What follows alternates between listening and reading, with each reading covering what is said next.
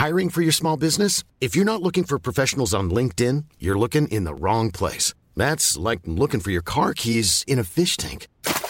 LinkedIn helps you hire professionals you can't find anywhere else, even those who aren't actively searching for a new job but might be open to the perfect role. In a given month, over 70% of LinkedIn users don't even visit other leading job sites. So start looking in the right place. With LinkedIn, you can hire professionals like a professional. Post your free job on linkedin.com slash people today.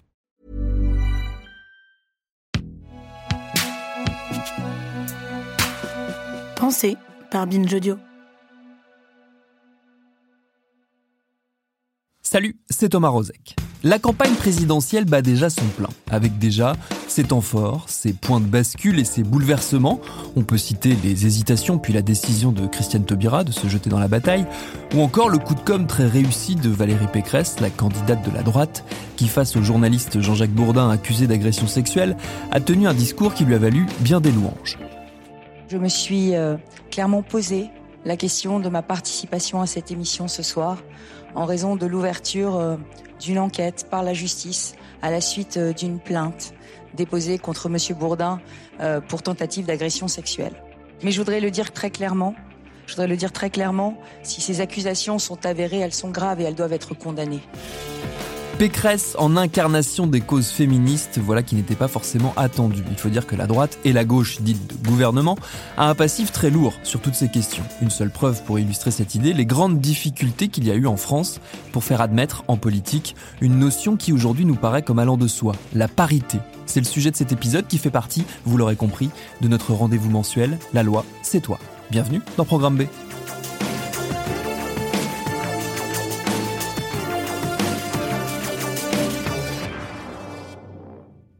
Pourquoi ça a mis si longtemps? Parce que les hommes politiques euh, résistent à faire entrer des femmes en politique. Nous le disons souvent, euh, une femme de plus, c'est euh, un homme de, de, moins.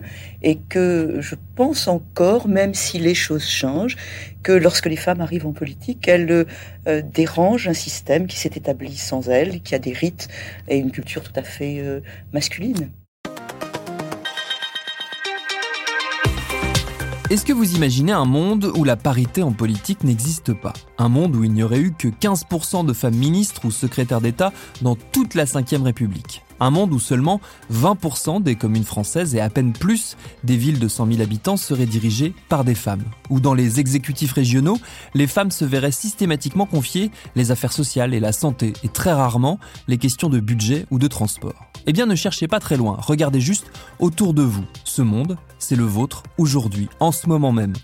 Et tenez-vous bien, dans ce monde-là, plusieurs lois ont été votées ces 20 dernières années pour favoriser cette fameuse parité, notamment un texte majeur en 2000. Et malgré ça, nous n'y sommes pas encore.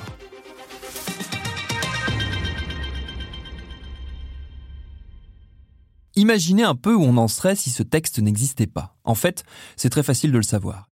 Il suffit de regarder dans les décennies qui se sont passées avant cette première loi pour la parité.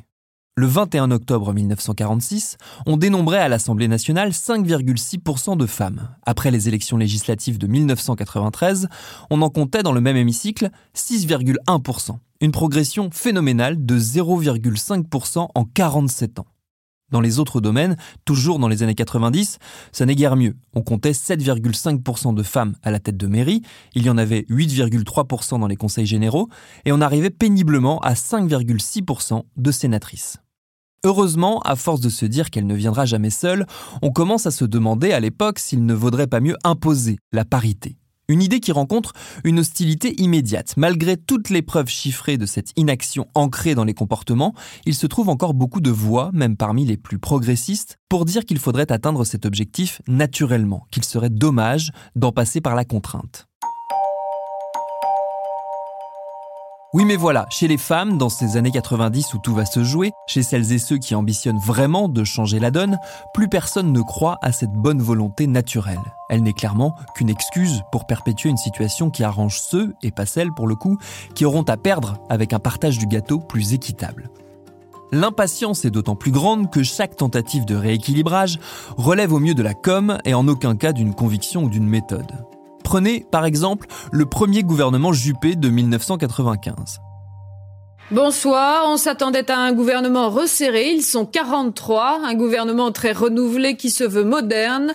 On y compte des fidèles de Jacques Chirac, quelques rescapés du gouvernement Balladur et un savant dosage entre toutes les composantes de la majorité. Ce n'est pas encore la parité politique, mais il y a 12 femmes, de nouveaux ministères aussi. Concrétisation des engagements de Jacques Chirac pendant sa campagne, 12 femmes entrent au gouvernement. Quatre ministres ont en charge la solidarité entre les générations, le dialogue social, les quartiers en difficulté et la lutte contre l'exclusion.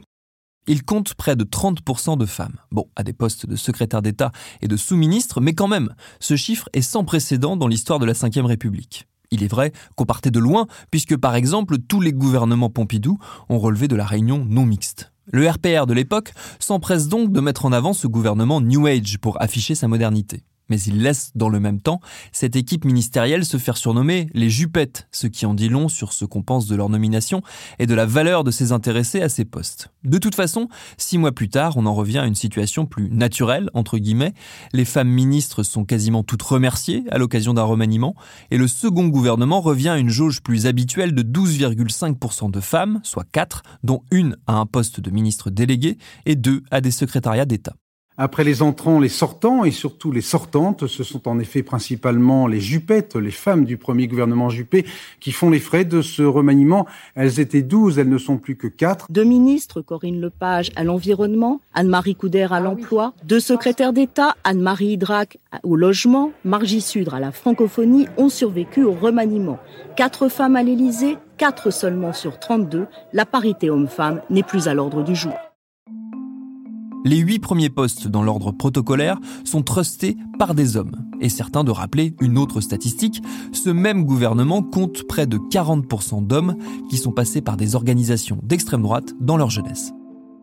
Pour la sociologue et politologue Janine Mossus-Lavo, la raison majeure des difficultés des femmes à obtenir des mandats électifs tient à la mauvaise volonté des partis politiques, véritable cénacle masculin fonctionnant en circuit fermé, se reproduisant à l'identique et n'étant pas prêt à retirer une place à un homme pour la donner à une femme. Ce à quoi il faut ajouter les difficultés tenant au fait que les femmes sont encore largement en charge de la vie familiale, y compris lorsqu'elles ont une activité professionnelle. En France, dans 60% des ménages de ces années 90, les hommes n'accomplissent aucune tâche domestique. Cela ne crée pas les meilleures conditions pour que les femmes puissent exercer, en plus de tout le reste, des responsabilités politiques. Comment croire dès lors que les choses vont bouger d'elles-mêmes? Il faut passer à l'action. Et c'est le principe de parité, apparu en 1992, qui va fédérer les luttes et les revendications. Tout commence dans un ouvrage coécrit par Françoise Gaspard, Claude Servan-Schreiber et Anne Le Gall, où cette idée politique surgit pour remplacer les quotas les associations féministes s'emparent de ce concept pour en faire leur combat. À leur initiative, paraît dans Le Monde du 19 novembre 1993 le manifeste des 577 pour une démocratie paritaire. Le nombre 577 a été retenu pour évoquer celui des députés siégeant à l'Assemblée nationale signé par 289 femmes et 288 hommes, il demande l'adoption d'une loi organique ainsi libellée, je cite, Les assemblées élues au niveau territorial comme au niveau national sont composées d'autant de femmes que d'hommes. En 1996, un autre manifeste relance le débat. Il s'agit du manifeste des 10 pour la parité, publié dans l'Express du 6 juin et signé par 10 femmes, anciennes ministres ou responsables de droite et de gauche, parmi lesquelles figurent aussi bien Simone Veil qu'Édith Cresson.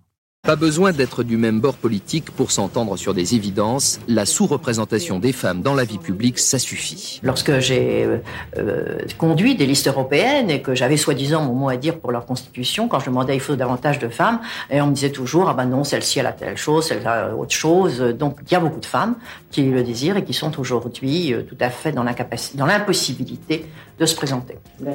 La faute à qui? Ce sont bien les hommes politiques qui sont sur la sellette sont obsédés par le court terme. Donc, et par le euh, pouvoir. Et le garder. et garder, s'approprier le pouvoir, le garder, et surtout, ils sont fascinés par les signes extérieurs du pouvoir. Avec 32 femmes pour 577 députés, la France est en effet bonne dernière de toute l'Europe. Elles sont aujourd'hui moins de 6% dans l'hémicycle. Qui a dit macho? L'Espagne compte plus d'un député femme sur 5, l'Allemagne plus d'un quart, la Suède près de la moitié. L'heure donc est à l'action, au manifeste. Elles sont 10, toutes anciens ministres, toutes réclament la méthode contraignante, celle des quotas, une proportion obligatoire de candidates aux élections.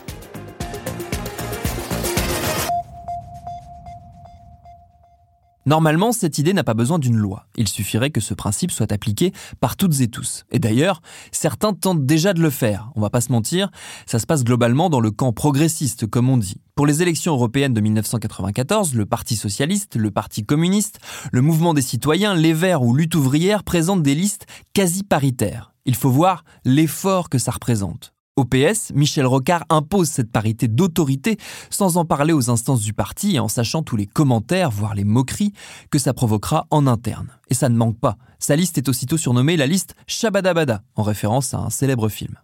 On l'a vu avec l'épisode des Jupettes qui survient un an plus tard, cette évolution a tout de l'élastique qui reprend sa forme initiale dès qu'on le relâche un peu. C'est pareil avec la liste Rocard qui se gamelle aux élections. Ses successeurs au sein du PS ne s'intéressent pas autant à la question des femmes, dont la place au sein du parti devient peau de chagrin.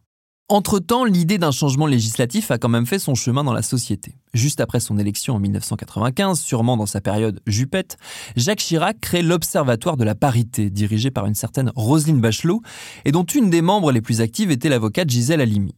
Cet observatoire doit s'intéresser à la situation des femmes dans leur globalité, mais il ne produira qu'un seul rapport sur la parité politique qui inventorie les obstacles à la participation publique des femmes et émet des préconisations pour l'instauration de la parité.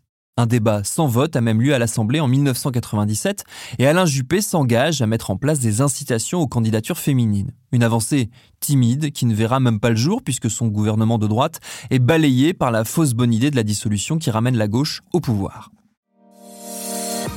C'est le bon moment pour aller encore plus vite et encore plus fort. Problème, il ne s'agit pas seulement de faire voter une loi, il faut carrément changer la Constitution qui empêche toute réforme.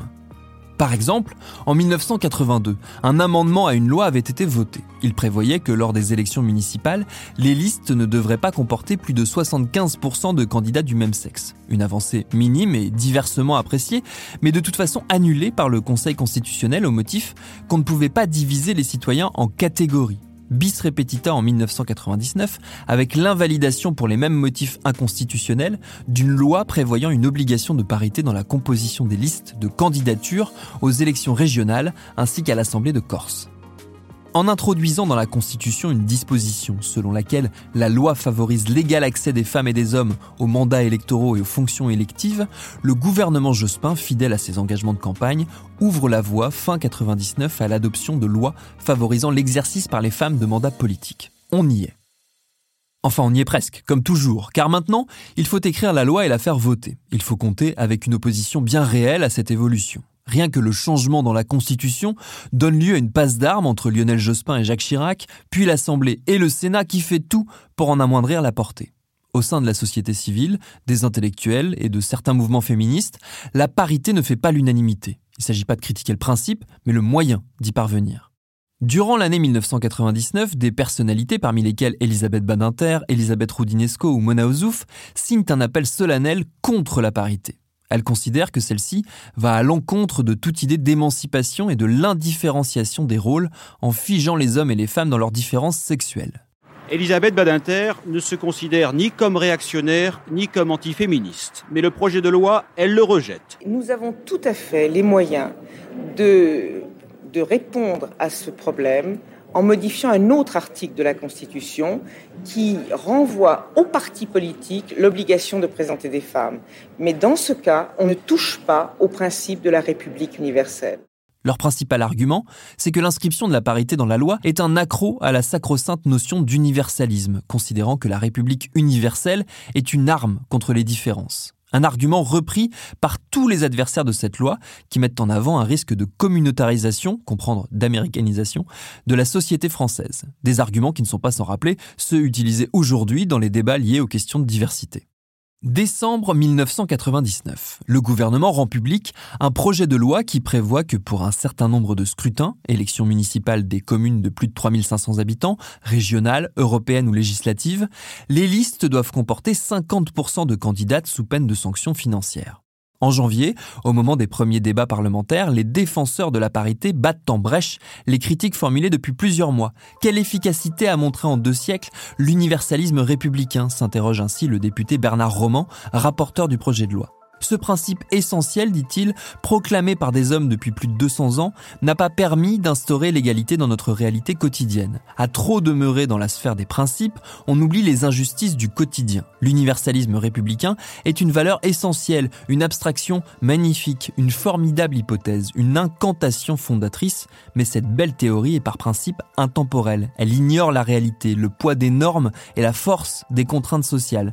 Parce qu'il faut comprendre le réel pour aller vers l'idéal, nous faisons aujourd'hui ce constat. L'égalité ne se fera pas si la loi ne l'impose pas. En ce qui concerne les scrutins uninominales, la mise en place d'un système paritaire n'est pas possible en tant que tel sans modifier le mode de scrutin. Alors pour parvenir à ces fins, le projet de loi propose des sanctions financières à l'encontre des partis qui ne jouent pas le jeu, ou plutôt qui ne veulent pas jouer le jeu. Au cours des débats, certains parlementaires tenteront de modifier les pénalités en bonus pour ceux qui y parviennent. Ce qui fait dire à Nicole Perry, secrétaire d'État aux droits des femmes, lorsqu'on brûle un feu rouge, on est sanctionné et si on le respecte, on n'est pas récompensé. Nous ne pouvons accepter une prime à la femme, ce ne serait pas digne de nous. La loi est votée le 6 juin 2000, et si elle est une avancée cruciale, on en voit rapidement les limites et les failles. Citons-en deux majeures. Elle ne prévoit pas les places que les femmes doivent occuper dans les scrutins de liste, et les sanctions pour les législatives ne sont pas assez dissuasives. Les résultats se voient dans les scrutins qui suivent immédiatement le vote. À l'occasion des municipales de 2001, les femmes font leur entrée en force dans les conseils municipaux des villes de plus de 3500 habitants, leur pourcentage passant de 22% à 47,5%, prenant au passage la tête de grandes agglomérations. L'effet est évidemment moindre dans ceux des communes de moins de 3500 habitants où la parité n'est pas obligatoire. Ironie de l'histoire, la parité qu'une partie du RPR de l'époque avait combattue réussit mieux aux femmes de l'opposition de droite qu'à celles investies par la gauche plurielle. Les élections sénatoriales de la même année montrent bien ce que les hommes sont prêts à faire pour garder le pouvoir, ou tout du moins juste pour empêcher les autres de l'avoir. Des sénateurs sortants, qui voulaient garder leur chance d'être réélus, ont détourné l'esprit de la loi en présentant des listes dissidentes. Ils savaient qu'en étant en troisième position derrière un homme tête de liste, puis une femme, occupant nécessairement la deuxième place, ils risquaient de ne pas être élus. Ils ont donc composé leur propre liste en se mettant en tête. Et voilà le genre de tour de passe-passe qui explique la lenteur avec laquelle le Sénat s'est féminisé. Le gros problème, comme redouté, c'est les législatives. Deux ans après le vote de la loi, les députés ne sont seulement qu'à 12,3% des femmes. Si les petits partis qui n'ont pas eu d'élus ont joué le jeu de la parité, les grandes formations comme le RPR devenu UMP et le Parti socialiste ont choisi les pénalités financières lourdes plutôt que la féminisation de leur représentation. Et ça va continuer comme ça pendant des années. Par exemple, en 2012, l'UMP préfère encore sacrifier un financement de 14,6 millions d'euros pour n'avoir présenté que 25,5% femmes. Je plaide coupable avec regret, mais c'est un arbitrage que nous avons eu à rendre et qui était difficile. Dès lors que nous avions 317 députés sortants et qu'une bonne part d'entre eux se représentent et ont un ancrage très remarquable sur leur territoire. Il était extrêmement difficile euh, de les euh, de les sacrifier. Euh, voilà pourquoi j'ai pris avec mes amis cette, de l'UMP cette décision qui nous coûtera en termes d'amende et chacun doit comprendre que dans la période qui est la nôtre, il nous faut absolument avoir le maximum de députés. Pour atténuer les faiblesses de cette loi, plusieurs correctifs législatifs ont été votés en 2007 et 2013, afin notamment de féminiser les exécutifs locaux, comme les commissions permanentes ou les vice-présidences, ainsi que les tout nouveaux conseils départementaux.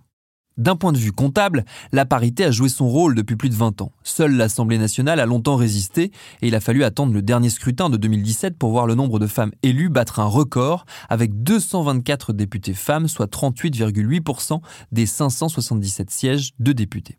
Sur le fond, on n'entend plus dire que la parité est contraire à l'universalisme républicain. Les adversaires de la parité n'associent plus cette réforme au multiculturalisme ou au communautarisme, argumentation en France qui reste la plus facile pour délégitimer les demandes d'inclusion des groupes minoritaires. De même, on entend beaucoup moins l'argument selon lequel la parité conduirait à recruter des femmes moins compétentes, les partis trouvant sans mal des femmes tout à fait aptes à la tâche s'ils s'en donnent la peine.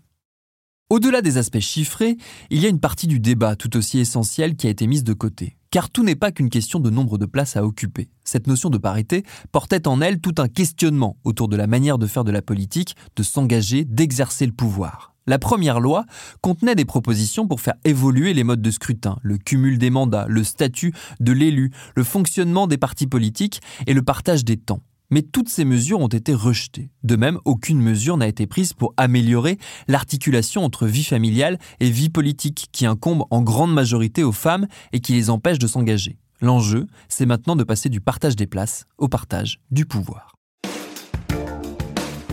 Dans les années 90, dire que cette évolution législative était une forme de combat contre la confiscation de la chose publique par la partie masculine de l'humanité n'était pas contesté.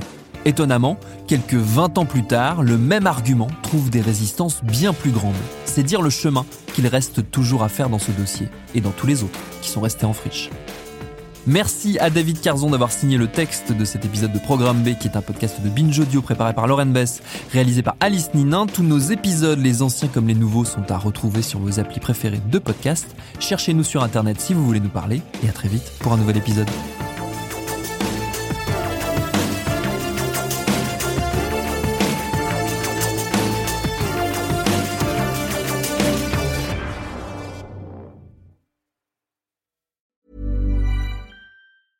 Hey, it's Danny Pellegrino from Everything Iconic. Ready to upgrade your style game without blowing your budget? Check out Quince. They've got all the good stuff shirts and polos, activewear, and fine leather goods, all at 50 to 80% less than other high end brands. And the best part? They're all about safe, ethical, and responsible manufacturing. Get that luxury vibe without the luxury price tag. Hit up quince.com slash upgrade for free shipping and 365 day returns on your next order. That's quince.com slash upgrade.